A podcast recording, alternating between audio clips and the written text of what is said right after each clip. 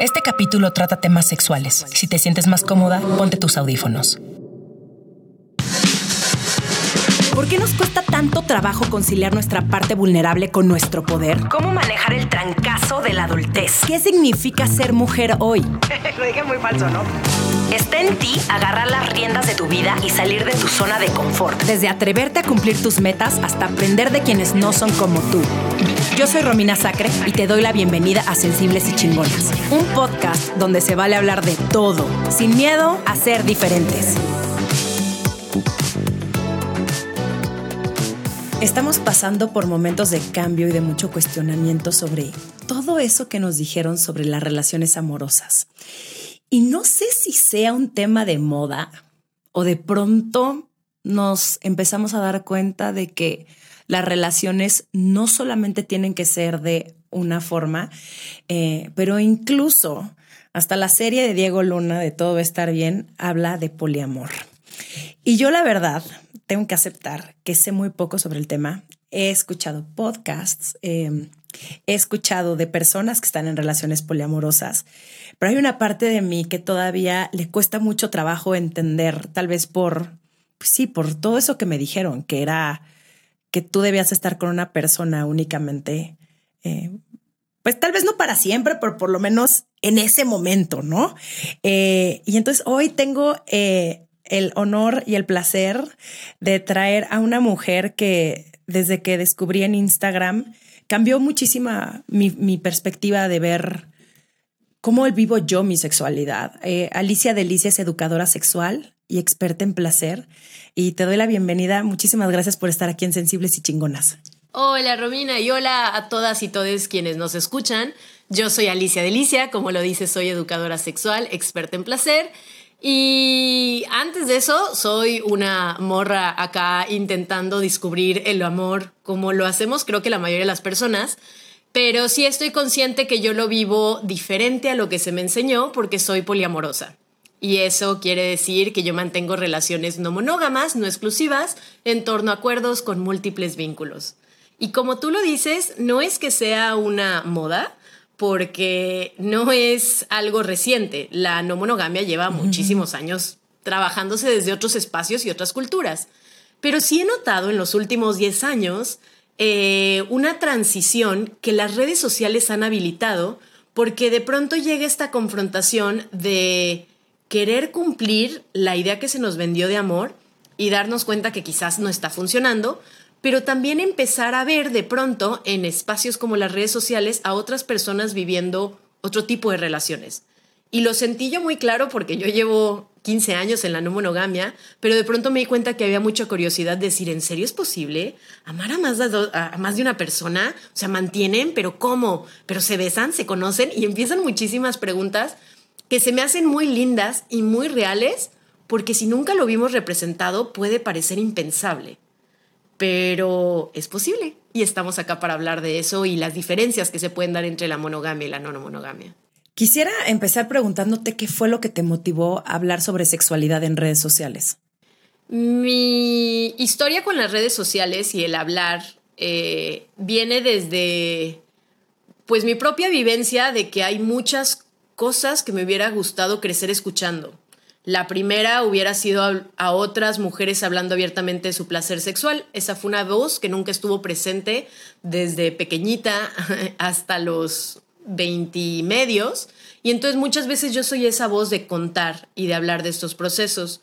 Lo empecé en su momento con un blog cuando estaba en rehabilitación. Yo estuve en clínica de rehabilitación durante cuatro años por trastornos alimenticios y lo que he aprendido desde entonces y a lo largo en especial de ese proceso fue que hay muchos aprendizajes muy normalizados y muy crueles en torno a cómo se debe de vivir esta vida, muy rígidos. E hice muchas cosas a costa de mi salud y mi bienestar con tal de cumplir con esas expectativas. Lo cual, si yo estoy viviendo para hacer feliz a otras personas y no a mí, ya me di cuenta lo mal que la puedo pasar. Y entonces decidí resignificar el hacer las cosas desde un lugar de amor y donde soy honesta y responsable conmigo misma y mis sentires.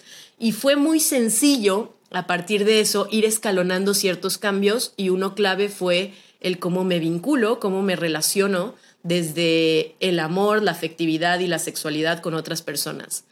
Y, y ha sido como un tema, pues es una línea medio compleja de navegar en las redes sociales porque yo tengo múltiples vínculos y a mí me gusta hacer perfil público, pero eso no quiere decir que las personas con las que me vinculo quieren tener esa parte pública.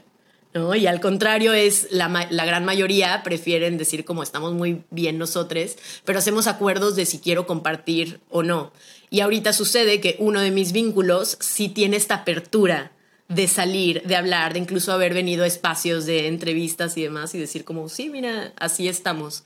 Y es lindo, es diferente eh, esta visibilidad, y lo que ha traído mis relaciones, como hace poquito participé en el documental de Puto Paraíso de Guadalajara, que busca visibilizar a la comunidad LGBTQ, y yo salgo con la letra de B de bisexual y salgo con mis vínculos de Guadalajara y es una son dos morras, una mujer cis, una mujer trans y de pronto ver en la pantalla y hecho de manera pues tan visual, tan pública nuestra relación y nuestros afectos como como que hay una parte que es como, no, no, no necesariamente lo quiero compartir con todos, pero sí se me hace muy potente, porque a veces verlo en una serie sabemos que es actuado, es real, al final la persona va y vive y la mayoría se vive dentro de la monogamia, pero acá no.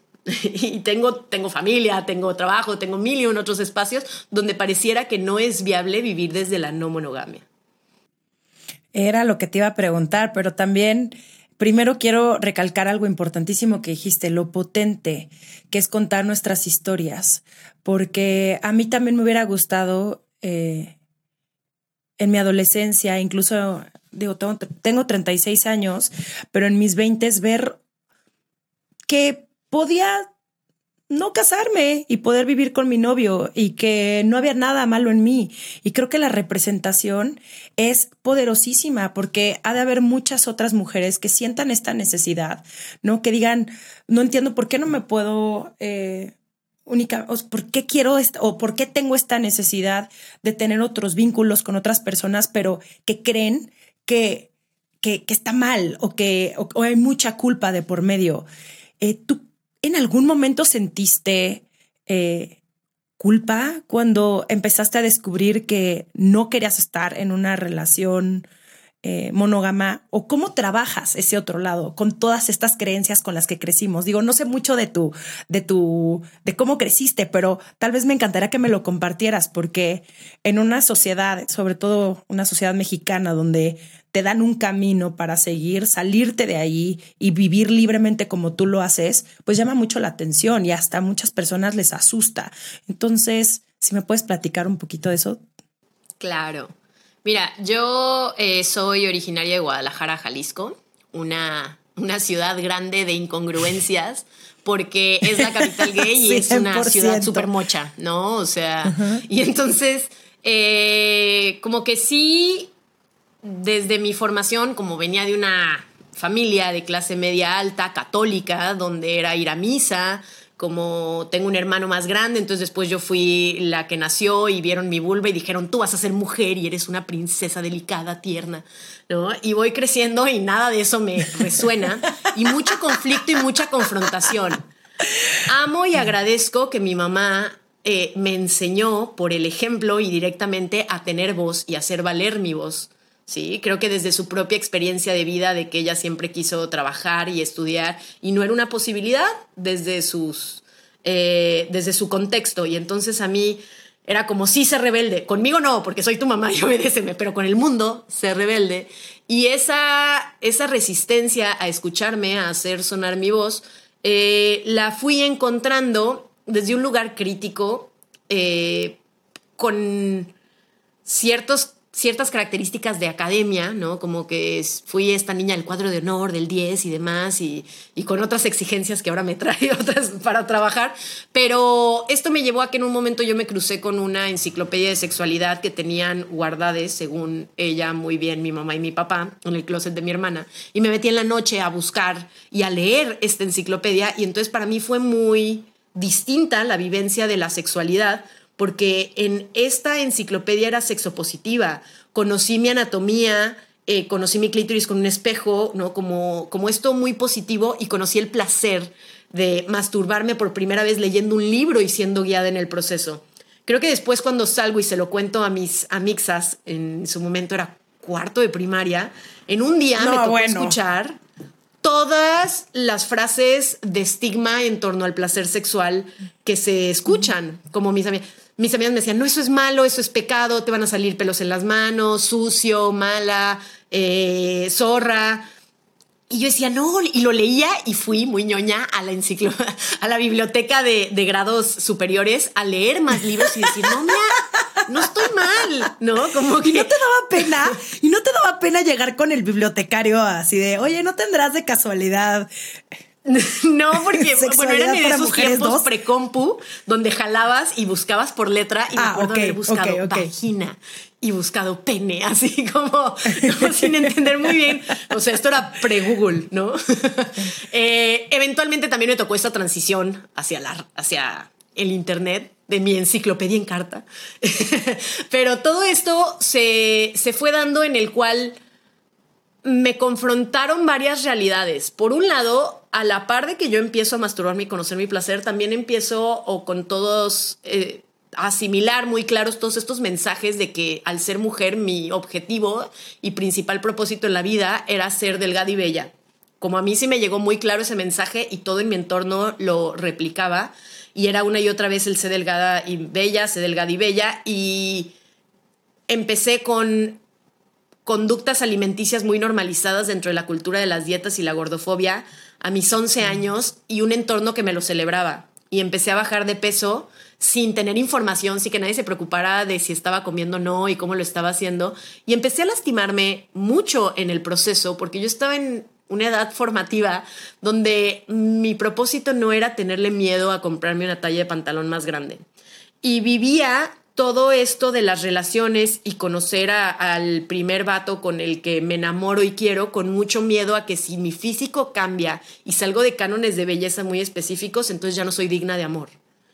Y lo que en su momento me funcionaba, que fue primero hacer dietas muy prohibitivas, después fue dejar de comer, después fue empezar a vomitar. Y esto mantenerlo me causaban muchas incongruencias porque yo estaba cumpliendo con estas expectativas, pero era infeliz en mi cabeza. Por otro lado, estaba buscando explorar el placer y, y yo no tenía la actividad sexual que tenían mis amigas, pero yo era la puta y la zorra por saber y por nombrar, por decir abiertamente, si vas a coger, aquí hay un condón. Pero era impensable que yo tuviera un condón. A mí me mandaron a la oficina de mi escuela a los 14 años por llevar un condón a la escuela. Y era como, a ver, agarren el pedo, o sea, la banda está cogiendo. El primer aborto que acompañé fue a los 15 años, como esto está sucediendo y nadie lo habla, pero ha sido esta voz que he procurado y mantenido de ser abierta y ser honesta. Y por eso se me seguían acercando personas a preguntarme sobre esto y yo misma me daba cuenta desde una curiosidad de querer explorar esto que llamaban tan increíble del placer. Eh, con otras personas, porque yo me masturbaba y la pasaba muy chido, pero mucho de mi masturbarme era desde un lugar donde nadie más va a querer estar conmigo porque guácala, mírame, ¿no? O sea, como ese era un pensamiento recurrente. Pero tenía curiosidad y yo quería salir y quería coger y, eran estas interacciones como con miedo, con incertidumbre y de querer estar y estar con morras, de estar con otras mujeres, de estar con hombres y darme cuenta que lo que buscaba era esa conexión, pero esa conexión era muy difícil de construir si yo misma me estaba enjuiciando. ¿sí? Y empiezo con la no monogamia porque tuve una relación de amor larga de nueve años con mi novio de la adolescencia, ¿no? Mi vínculo de la adolescencia y como cortábamos y regresábamos y en los in-between yo em, me enamoro y empiezo a salir con mi mejor amiga y entonces cuando él regrese me dice hay que volver le digo, no, yo estoy con ella. Y me dijo, ay, bueno, no importa porque es ella. Y existe, después supe que en el poliamor está el concepto del one dick policy, que es la política de una sola verga, un solo pito, y entonces ahí sí se permite que estés con otra, pero vienes de un lugar súper machista, horrible, pero ya ahí empezaba con la no monogamia, la no monogamia así tal cual. Más adelante en mi vida, al conocer los feminismos y todas estas disidencias, eh, a lo largo de estudiar en la carrera de psicología, conozco la no monogamia ética y responsable, que se me hace muy importante y me cayeron muchísimos veintes en ese proceso, no nada más porque yo iba saliendo de rehabilitación y ya venía construida desde un lugar de mucho amor, pero de poder entender estos fenómenos y decir, bueno, tengo esta capacidad de estar con más de una persona, ¿cómo puedo ser responsable y me di cuenta de la congruencia de empezar a cuidarme de cosas como mi salud sexual, que la monogamia no la he conocido, ¿eh? se me hace súper feo el estigma que se tiene hacia que la monogamia es mucho más amorosa y respeto y cuidado. Y es como, güey, no. Ay, por favor. La monogamia no se suele hablar de nada de esto, es muy reactiva.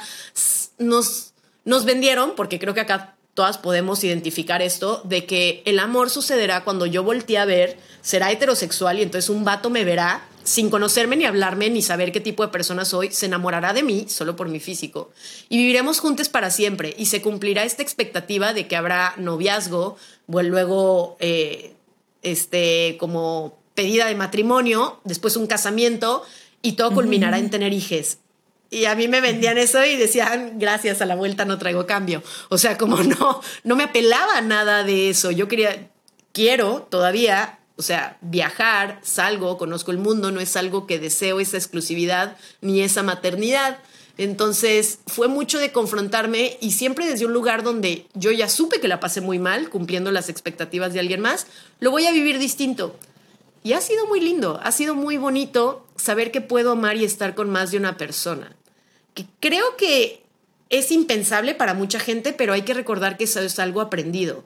Como tenemos la permisividad y la capacidad de amar a múltiples personas en otros contextos. Como que sí reconocemos de, ay, tengo mi amiga para hacer esto y mi amiga para hacer lo otro. Eh, yo tengo un hermano más grande, pero cuando nació mi hermana más chica no fue como, ay, ya no te quiero a ti y ahora tengo que cortar mi amor a la mitad. Como todo esto eh, lo permitimos en otros espacios, pero con el amor romántico, el amor de verdad, pareciera que tiene que ocupar todo de ti y se trabaja desde un lugar de una posesión donde muestras de amor es renunciar a otras cosas que amas, a otros deseos. Y qué feo, yo no quiero ese amor. Para mí, la libertad y celebrar lo que yo quiero hacer y la otra persona quiere hacer se me hace un acto de amor muchísimo más grande y me ha llevado a tener relaciones como muy lindas y también relaciones que terminan y que terminan desde lugares bien hermosos. Como que se celebra mucho la longevidad y que dures mucho tiempo con la otra persona en la monogamia, a pesar de que no sea tiempo de calidad.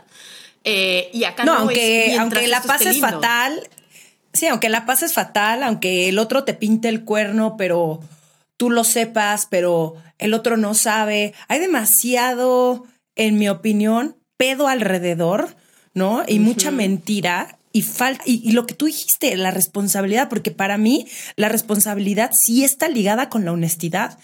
Y sí pasa en las relaciones monógamas de pronto que no se separan mientras cada uno está haciendo su pedo, pero no se separan, pero ya más por un tema de codependencia y más por un tema de conveniencia, pero al final eso también no es una relación sana. O sea, si tienes una relación codependiente con alguien, está enfermo ahí. Una sensible chingona vive su sexualidad libremente y sin culpas. No importa si están solas. Yo soy la Margator. Yo soy Laura Manso. Yo soy Adina Chelminsky. O si están muy bien acompañadas. Con ustedes, Erika Buenfil. Max Kaiser. Sabina Berman. Ana Francisca Vega. Valeria Moy. Nicolás Alvarado. Gloria Calzada. Vanessa Copel. Alberto Lati. Querida Elan. Julia Borboya. Alondra de la Parra. Alejandro Hopper. Almadelia Murillo. Romina Sacre. Juan Francisco Torreslan. Julio Patán. Con ustedes, Guillermo Arriaga. La Burra Arisca es el podcast que tienes que escuchar. La Burra Arisca.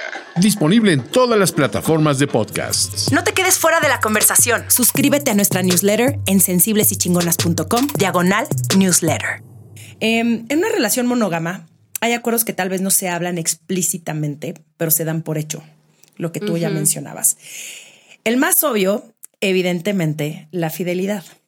En el poliamor hay este tipo de acuerdos que sin hablarse se saben que existen o todo tiene que quedar clarísimo desde un principio. Ok, eh, en, el, en el poliamor, la única base, porque en la no monogamia hay diferentes tipos de no monogamia y eso es importante. Está el amor libre, está la anarquía relacional y yo la que le vengo manejando es la del poliamor, porque en el poliamor la base son los acuerdos. El primer acuerdo de entrada es que tendremos, eh, nos relacionaremos desde la no monogamia y es la posibilidad de tener múltiples vínculos sexoafectivos. Ahí está, o sea, de entrada sabemos que no seremos la única persona con la cual otra persona estará. De ahí en adelante toca dialogar cómo y qué tipo de relación buscas, lo cual puede ser súper abrumador para algunas personas si no sabes qué buscas. Yo que tengo claras mis necesidades, mis límites, mis deseos y digo, esto sí quiero, esto no quiero, esto sí quiero, es súper sencillo sentarme a hablar con otra persona y decir, oye, tengo ganas de pasar tiempo de calidad, no deseo que vivamos juntos, no le estoy tirando a largo plazo a que tengamos una familia, o sea, como esto sí, esto no, y tengo todas las ganas, intención y entusiasmo de que mantengamos una vida sexual deliciosa y hermosa y para eso nos vamos a cuidar de las siguientes maneras. Y son conversaciones que para mí ya en estas alturas, que llevo un rato, súper sencillas. O sea, para mí es muy fácil sentarme con la otra persona y decirle, ¿qué onda? ¿Cuándo fue la última vez que te hiciste? ¿Con quién más coges? ¿Sabes cómo son los métodos de barrera? ¿Cómo la vamos a pasar muy rico? Porque yo sí quiero coger por placer. O sea, hay banda que, que lo hace por muchas otras razones. Yo quiero conectar a través de nuestra sexualidad y para que yo pueda entregarme, hay todos estos cuidados que hago por mí, por ti y por las otras personas con quien me vinculo. Y entonces las conversaciones han sido muchísimo más hermosas, como que la banda luego le tiene mucho miedo a este diálogo, a este hablar, y no tiene ni por qué ser ni feo ni incómodo. Eh, e incluso si sientes ese rechazo, esa incomodidad, es en pro de la relación. Si algo he aprendido es que quedarme callada no ayuda. Son sostener vasos de agua que van pesando, ¿no? O sea, son, son red flags que estaría ignorando. Y entonces es este, yo soy fana, soy súper adicta del alivio de decir, mira, esto es lo que estoy sintiendo, ¡ah! y soltarlo y ponerlo sobre la mesa y el mundo no se acaba. El mundo no se acaba cuando yo expreso que no siento que mis, que mis necesidades están siendo cubiertas, que tengo ciertos cuidados, que mis deseos cambiaron, porque somos personas dinámicas, que quizás lo que habíamos hablado en un inicio ya no aplica y está bien, queremos abrazar esos cambios, no acá no se forza el amor. Creo que desde el amor romántico monógamo muchas veces es esta idea de el amor lo puede todo y por encima de todo estaremos mm. juntos y creo que es una creencia muy nociva que sostiene un montón de violencias y es como no, no, acá estamos porque queremos. Como en el momento que no quieras, está bien. A veces le gusta a esa persona, a veces no. Es, está bien, con eso vamos a abrazar y vamos a lidiar. Y, y es muy distinta la aproximación. Y lo siento mucho cuando, o sea, siento este cambio mucho cuando estoy relacionándome con alguien que, por ejemplo, viene de la monogamia. De pronto decir, esto se habla, esto se siente. Eh, las ofensas no son amor, el control no es amor, la posesión no es amor. Eh, y no quiero una relación reactiva que creo que es lo que pasa mucho con la monogamia. Se romantiza la idea de que todo va a fluir y todo está perfecto y solo nos miraremos y ya nos entenderemos y se alinearán nuestros chakras. Y no es el caso. Nos vamos a sentar y vamos a hablar. Y, y sí se me hace como una confrontación continua de decir como, tengo que decirte a ti de frente que siento que nuestra vida sexual no está siendo satisfactoria. Tengo que expresar que ya no tengo ganas de tener estas acciones de amor contigo y cómo te sientes al respecto? Y la respuesta es sí. Y eso nos va a ayudar a poder decidir si queremos esto o no y cómo lo queremos. Sí, pero no nos enseñan, ¿no, Alicia? Nos enseñan a quedarnos calladas, no nos enseñan ni siquiera a pedir lo que queremos porque ni siquiera conocemos nuestro cuerpo. Hay una desconexión tremenda con nosotros, con lo que queremos, con lo que deseamos, con qué me gusta, qué es lo que no me gusta. Crecimos creyendo que tiene que ser de una sola manera y que si te sales de ahí hay algo mal contigo. Y de verdad, eh, qué bueno que lo mencionas, el no quedarnos calladas, qué importante es, estés en la relación en la que estés, el decirle a la otra persona qué es lo que necesitas, qué es lo que quieres, sea lo que sea, la otra persona lo tiene que respetar. El problema es que hay muchas otras, eh, ¿no? Hay gente que, que, no, que no ve importante o que no, eh, justo que no hay este, este consentimiento y entonces existen este tipo de violencias. Dijiste muchas cosas muy importantes, ¿no? Y también la cantidad de violencia que hay en nombre del amor romántico. ¿no? Este disfraz que le ponemos a, a, los celos, a la manipulación, al chantaje, al eres únicamente mía y de nadie más, eh, es fuertísimo. Y de ahí viene todo este, esta ola de, de machismo, esta ola de, pues sí, ya lo mencioné, pero de violencia. Em, Y, a- ajá, Y sí, sí, sí, me- dime. o sea, no, no me gustaría como que al escuchar esto, quienes nos andan oyendo, pensar que hay algo como interno tuyo mal, ¿no? Si has vivido tus relaciones así, hay que entender que esto es la norma, esto es lo que se nos llegó como información. Y por eso hago tanto hincapié en que la educación sexual que yo doy es para personas adultas, porque estamos acá relacionándonos, amando, cogiendo, y no nos llegó esta información, ¿cómo sí la obtenemos? Porque no es que yo personalmente haya inventado el hilo negro, como en el momento que se conoce cómo funcionan los sentimientos, qué son los celos, de dónde vienen, cómo se manejan, qué es un acuerdo, cambia mucho porque entonces tienes las herramientas para decidir qué quieres con tu vida sexoafectiva.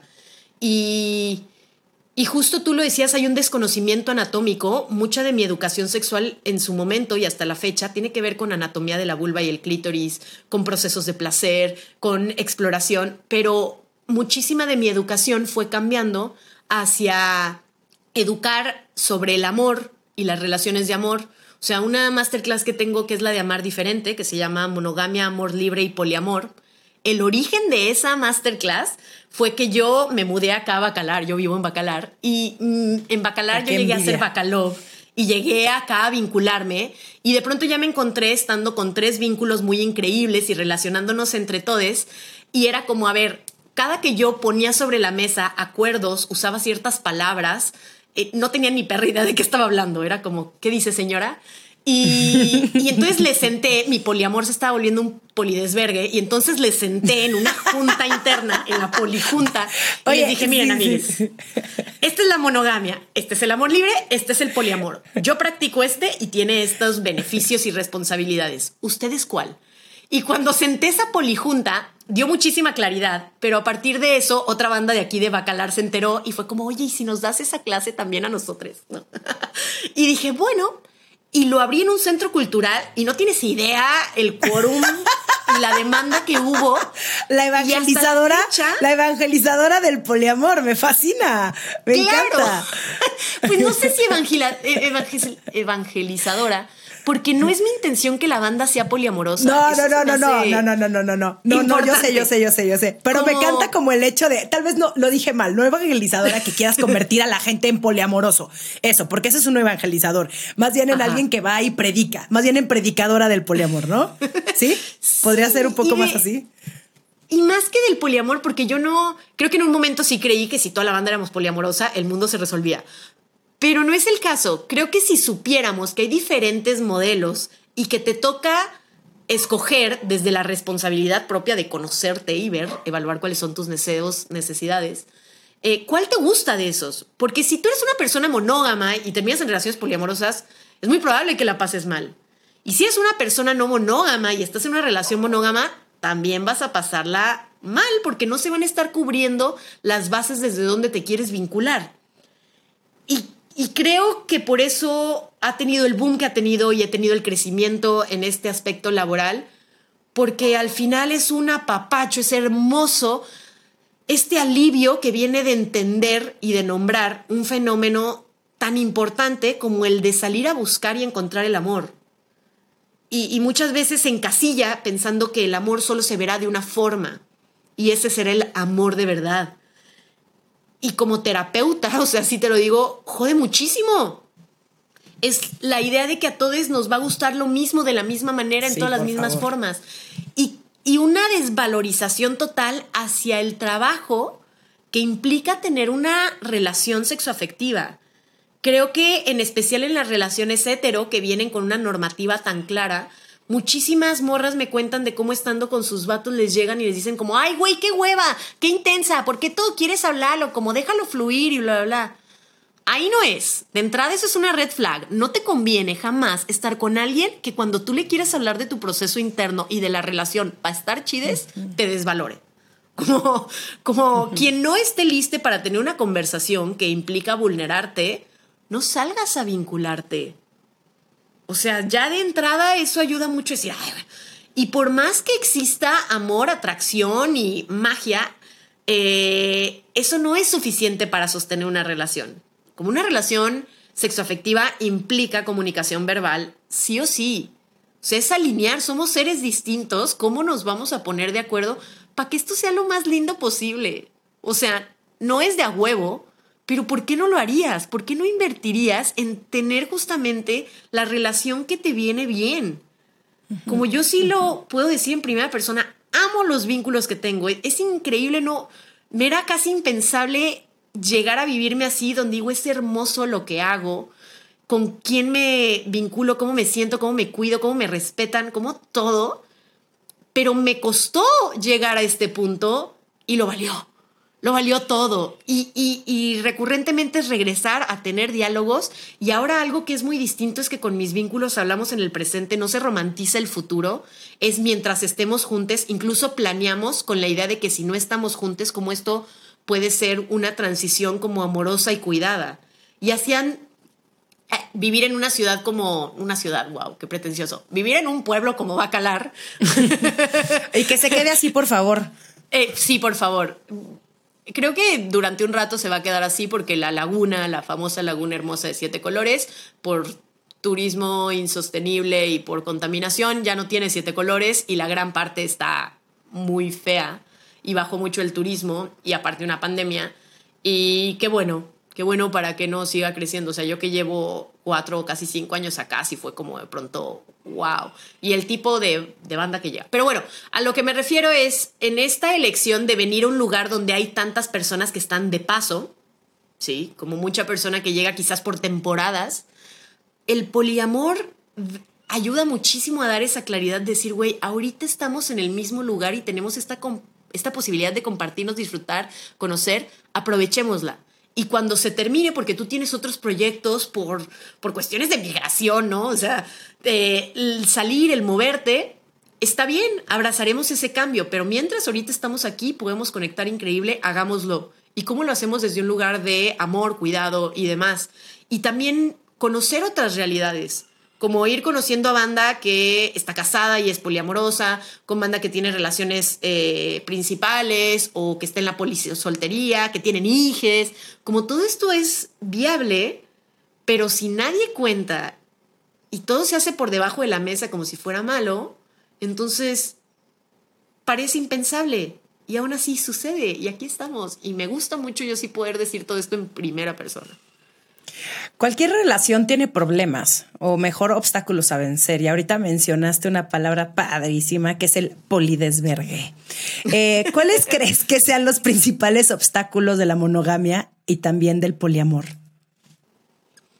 Mm, algo que sucede y me sigue pasando a la fecha y por favor dejen de hacerlo, es que cuando yo cuento que soy poliamorosa me dicen, ay, yo nunca podría, ¿no? Así, y es como, güey, no tienes que decirle de una manera que desvalide mi, mi forma de vincularme. Pero algo que sí me, da me doy cuenta es, cuando escucho la monogamia, yo sí pienso, yo no podría. Porque creo que algo que se me hace cansadísimo y muy demandante de la monogamia es que tú tienes que salir a buscar a una persona como si fueras una fruta incompleta, ya ves eso de la media naranja, ¿no? Que yo soy un papayón entero, por favor. Eh, como me caga esto, porque entonces tienes que buscar una persona que sea tu todo en todo momento para toda circunstancia. Y eso es un cambio súper feo de este sistema. Y es imposible, es imposible tener a una persona que cumpla con todo. Mi mejor amigo, pero también el que mejor me coja, pero también que escuche mis problemas y me abrace cuando estoy triste, pero que también me diga que estoy guapa y que le guste de moda, hablar de moda y que, o sea, güey, no mames, no, no, existe esa persona, güey. Y ese es el problema, que le ponemos demasiado peso a una sola persona como hay ciertas exigencias de la monogamia que está muy cabrón, porque pareciera que tienes que salir a buscar una persona con quien vas a vivir juntos, que eso ya de entrada a mí se me hace una chambota, o sea, salir a convivir el espacio doméstico todo el tiempo con alguien, pero aparte mantener una gran vida sexual todo el tiempo, ¿no? Y si no es, es algo malo con ustedes, eh, pero no hay educación sexual y no se habla del placer, ¿no? Eso lo sé.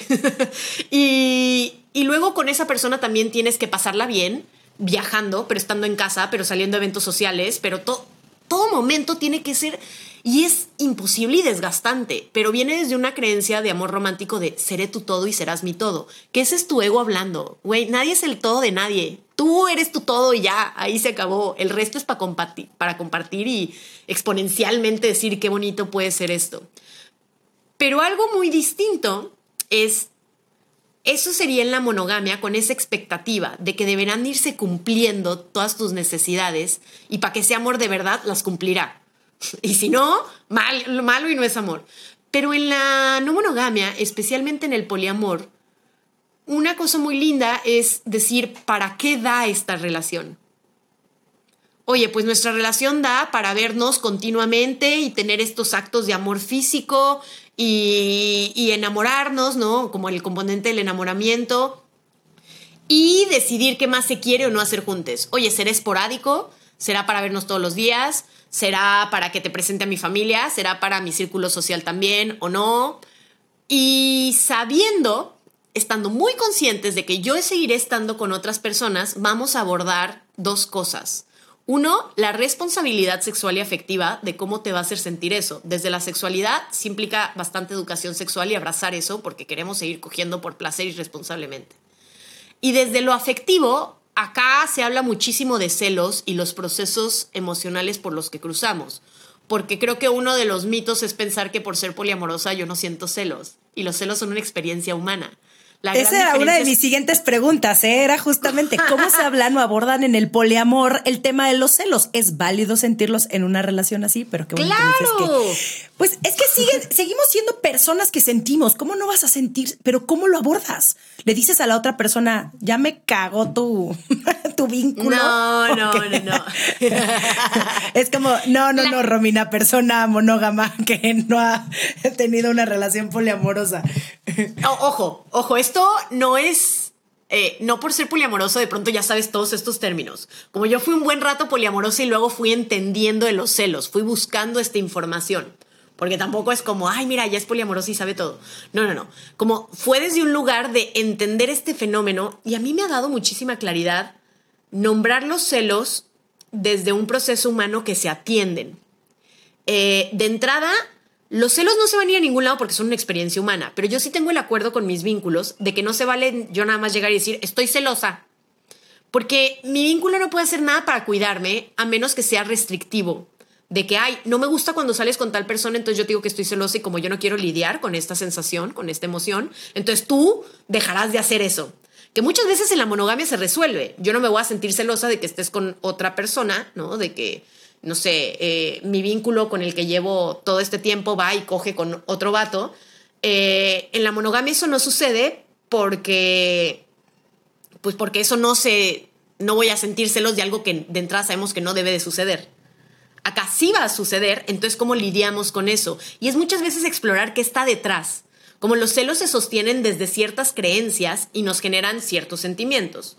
Quizás la creencia del miedo al abandono me hace sentir miedo e inseguridad. ¿No? Y entonces yo puedo decir, oye, cuando estás con la otra persona, entran todas mis inseguridades y yo hago un juicio de valor, una comparación y siento que soy menos linda, atractiva, deseable, amorosa, bla, bla, bla, bla. Yo hago esa reflexión y yo me hago responsable de eso. Lo que yo comunico con mis vínculos es decir, oye, estoy pasando por esta experiencia, la manera en la cual me puedes cuidar es con frases de reafirmación y recordándome lo mucho que yo te gusto y que te gusta estar conmigo. Y, y, otros lugares de espacio y de, de, acción, como que se ha romantizado mucho la idea de que los celos justifican violencias. Y si no me cela, no me ama, y si no se enoja y va y golpea a otras personas, insulta. Y es como, no, no, no, no, no, no. No le Somos importas. súper responsables, no. Somos responsables de cómo reaccionamos. Y yo he aprendido a regular mis celos y darme espacios para sentirlos y experimentarlos y ver desde dónde los quiero trabajar.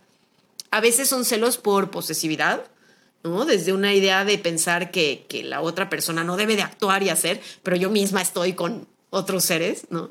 A veces son, eh, pueden ser esto de posesión, pueden ser inseguridad, puede ser miedo al abandono, puede ser la sensación del miedo a la exclusión. A mí me pasa mucho esa de decir, oye, como no me dejen fuera, siento que solo ustedes están haciendo todo eso y yo quisiera ser parte. Pero muchas veces yo lo resuelvo internamente recordándome creencias que yo he elegido, porque son esas, son creencias bases. Yo no soy el todo de la otra persona, la otra persona no es el todo. Eh, yo tengo autonomía y tiene autonomía y agencia de vincularse con otras personas sin tenerme que incluir y no quiere decir que no me ame. O sea, muchas veces ponerlo sobre la mesa y decir, quiero lidiar con esta incomodidad y abrazar esto que me está sucediendo para dejarlo ir. A veces es solo sentirlo. Y, y, y que si yo no quisiera pasar por todos estos sentires, yo me puedo ir a la monogamia. Como yo me puedo ahorrar todo esto y decir, se cierra la relación, somos exclusivos eh, y se acabó. Pero yo no quiero eso, porque yo ya he estado en la monogamia y las dificultades que se presentan en la monogamia son unas que yo no elijo vivir. Prefiero estas que se presentan en el poliamor. Y la verdad es que ha sido hermoso abrazarlos de esa manera. Porque si nada más estoy acá quejándome y diciendo, ay no, y no quisiera todo eso, bueno, pues entonces no salgas y no te vincules.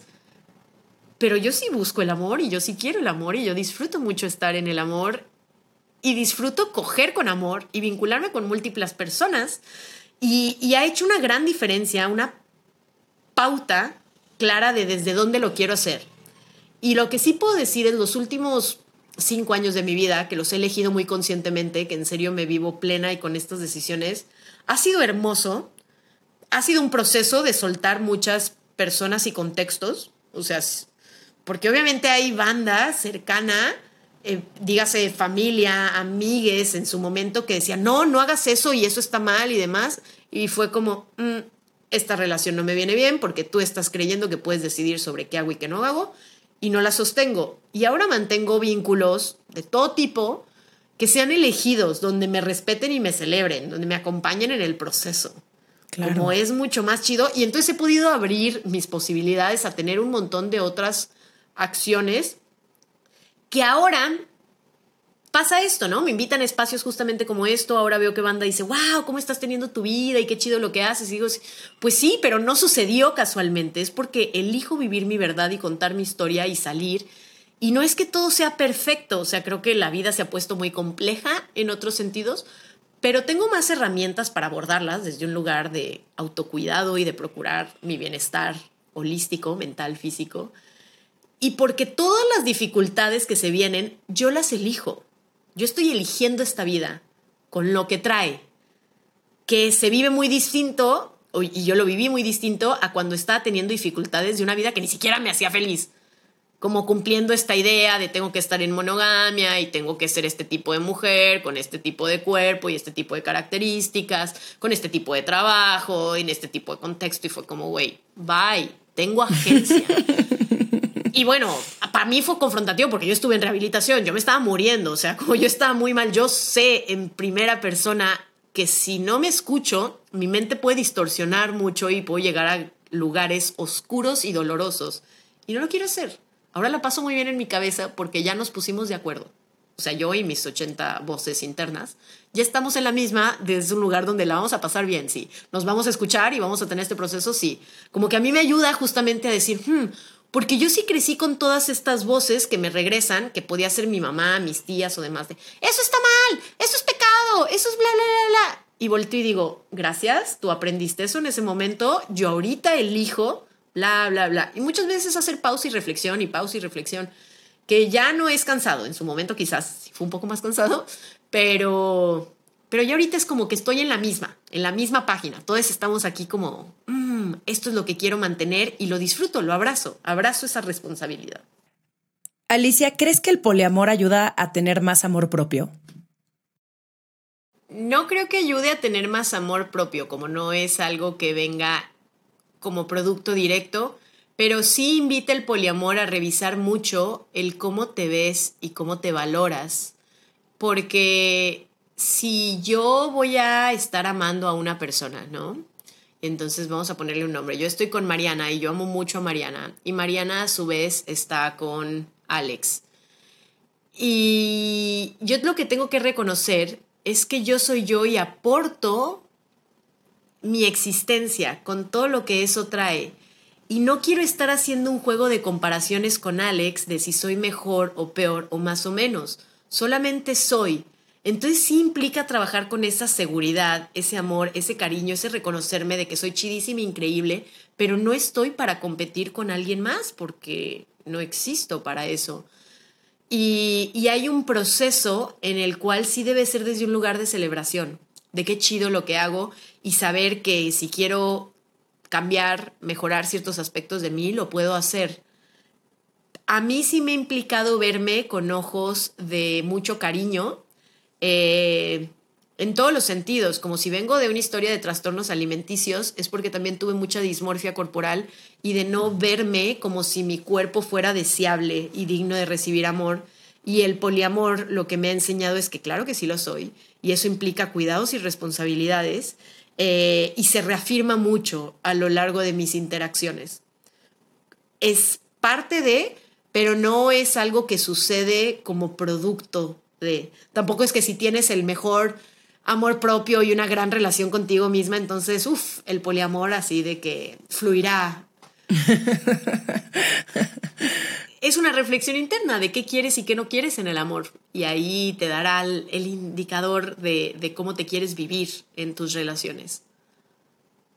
Oye, ya para cerrar, ¿cuáles han sido esos aprendizajes que te ha dejado el poliamor? Yo reconozco que mi transición en esta hermosa vida es finita. Yo sí abrazo mucho el concepto de que moriré en algún momento. Y mientras no esté ahí, como sigo viva, estoy en el presente y tengo ganas de abrazar todas las experiencias que trae este mundo. Eh, y muchas sí han sido guiadas desde un lugar de amor y placer. Y en el poliamor las puedo llevar a cabo. Como como me encanta, neta es, está cabrón, estoy súper enamorada de uno de mis vínculos, como está siendo muy hermoso ese proceso y, y, sigue siendo esta, este habilitarme a que estar en esa relación y estar viviendo todo esto no me ha cerrado a todas las demás experiencias y posibilidades de salir. Como si llega otra persona con quien conecto y decido entablar una relación, se puede, se puede, no, no estoy renunciando, pero sí soy muy consciente de cómo cuido tanto a mí como a las otras personas con mucha conciencia, con mucha claridad. Y, y, para mí eso me ha traído el, el, experimentar todas estas vivencias hermosas que creo que toda la banda se merece. Como desde un lugar de experta en placer, como tus fantasías, sal y cúmplelas. ¿Por qué no no las harías. A mí se me hace un gran acto de amor hacia ti y otras personas decir, wow, esta experiencia la estoy deseando y disfrutando. Más por lo increíble que es y que de todas las cosas que puede salir y que te pueden hacer sentir bien, a mí se me hace de las más bonitas, como ya tengo una anatomía de placer y todo un cuerpo hermoso y una mente preparada para recibir esta experiencia.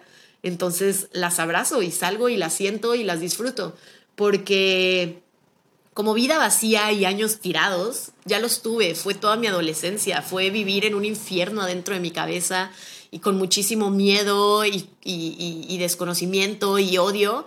Y no estoy ahí. He elegido hacerlo distinto y me ha costado bastante, pero ahora puedo disfrutar del tener una mejor relación conmigo y con otras personas, escuchándome. Y con mucha compasión y cariño de que ahorita es lo que elijo, como si más adelante quiero cambiar y decido tener una relación monógama tradicional con 40 hijas, también se puede, como no le debo nada a nadie más que escucharme en este momento que deseo. Y tú que me escuchas y todas las que me escuchan se merecen lo mismo. En este momento, como escúchate, reflexiónate y en torno a eso actúa con responsabilidad y cariño.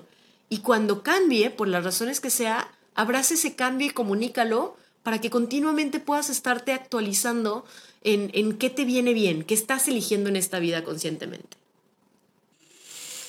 Ay, qué bonito eso que dijiste, que no le debemos, que no le debemos nada a nadie. Y el poder elegirnos todos los días debe de ser, creo que nuestra única obligación. Eh, ya vamos a cerrar, pero te quiero hacer unas preguntas de qué prefieres. ¿Estás lista? Ok, venga de ahí. Lo primero que se te venga a la mente, ¿eh? eh Romina Pons, mi productora, es la que hace estas preguntas y hace unas preguntas muy elevadas y sobre todo creo que esta para ti la pensó muy bien. ¿Qué prefieres? ¿Una relación altamente cómplice y comprometida, pero en la que jamás haya sexo? ¿O una relación basada en el sexo y el placer, pero sin que exista complicidad? Ninguna. no, ninguna. Me, me masturbo y la paso bien conmigo.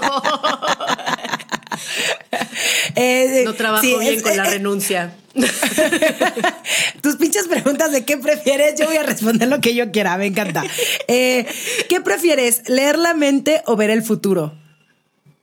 Ah, leer la mente en el presente. ¿Futuro para qué? Yo lo voy a construir, mi futuro. ¿Qué prefieres, que tus padres reciban una alerta en el celular cuando tienes sexo o recibir tú una alerta cuando ellos lo tienen? Pues ellos y sabrán qué hacen con esa información, no sé, yo hago lo que quiera con mi sexualidad y ellos también. Creo que si me llegara esa alerta, sería como, ¡eh, campeones! Pero mi, mi mamá y mi papá no están juntos, o sea, ojalá tengan una vida sexual satisfactoria con quien sea que decían compartirse. Sí, yo también siento que sería como aplausitos, emojis y como thumbs up de bravo, muy bien, papá, bravo, qué chingón que le están pasando bien. Alicia, te quiero agradecer por todo lo que me compartiste hoy. Siento que todavía tengo muchísimo que aprender, muchísimo que desaprender, muchísimo que cuestionarme, pero te agradezco todo lo que haces, el hablar tan abiertamente de quién eres, de poderle a través de tu historia darle la oportunidad a otras mujeres de vivir en libertad. A mí eso se me hace importantísimo y me encanta que este mensaje de elegirnos a nosotras siempre deba ser una prioridad para todas y todos y todes. Entonces te agradezco de verdad, de corazón. Voy a tomar uno de tus talleres porque sí me interesa muchísimo todo lo que compartes. Y dinos en dónde te podemos encontrar. Bueno, yo ya te sigo, pero otras personas, ¿dónde te pueden encontrar en redes sociales? Muy bien, si les interesa la plataforma educativa que tengo es en Alicia Delicia Talleres, todo pegado en Instagram. Y si quieren conocer mi vida y cómo la vivo, mi Instagram personal es Alicia-Delicia. Ah, ah, porque ya voy en seis as de todas las veces que me la han censurado. ¿En Mi persona serio? es muy poderoso, ¿eh? No sabes. No, sí, a la banda le incomoda los temas que hablo. Tengo, tengo una base muy fuerte y aguerrida de hate. Y, y está bien, no sé, o sea, mi vida es muy interesante y me enfoco en la mía. Hay quienes deciden mejor vertir su energía eh, en, en mis redes y pues ojalá no, vayan, vayan a masturbarse, no sé, vayan a hacer algo con su placer. Pero me ha ganado mucha censura y, no importa, acá estamos resistiendo, ya estoy acostumbrada a que luego lo que hago no le gusta y no importa, no lo hago para otras personas, lo hago para mí. Entonces ahí estoy con seis As al final y si tienen que ser más, serán más. lo, que, lo que tome para yo poder seguir haciendo comunidad y visibilizando eh, otras maneras de vivir, vivirme y vivir la vida. Y ya por último, último, último, gracias por esa carta que le escribiste a tus chichis. Ay, me encanta. Me Sí, escribo cartas. muy es, bonita. Es una actividad de rehabilitación que Sí. hasta la fecha todavía hago. Y muchas veces es perdón y gracias, perdón y gracias. Y, y ahí va, no es lineal. Y gracias por reconocer ese post. Ojalá todos puedan ir a leer la carta que le hice a mis Sí, sí, sí, vayan a leerlo porque qué bonito es agradecerle a nuestro cuerpo siempre, ¿no? Eh, y, y que no tiene que existir el cuerpo perfecto, ni tenemos que estar viviendo comparándonos con las otras. Entonces, muchísimas gracias. Te mando un abrazo gigante y qué gusto que hayas estado aquí. Gracias, gracias. Besitos a todas y todos. Esto fue Sensibles y Chingonas. Síguenos en Instagram y Facebook como Sensibles y Chingonas. Y no olvides suscribirte a nuestro newsletter en sensiblesychingonas.com, diagonal newsletter.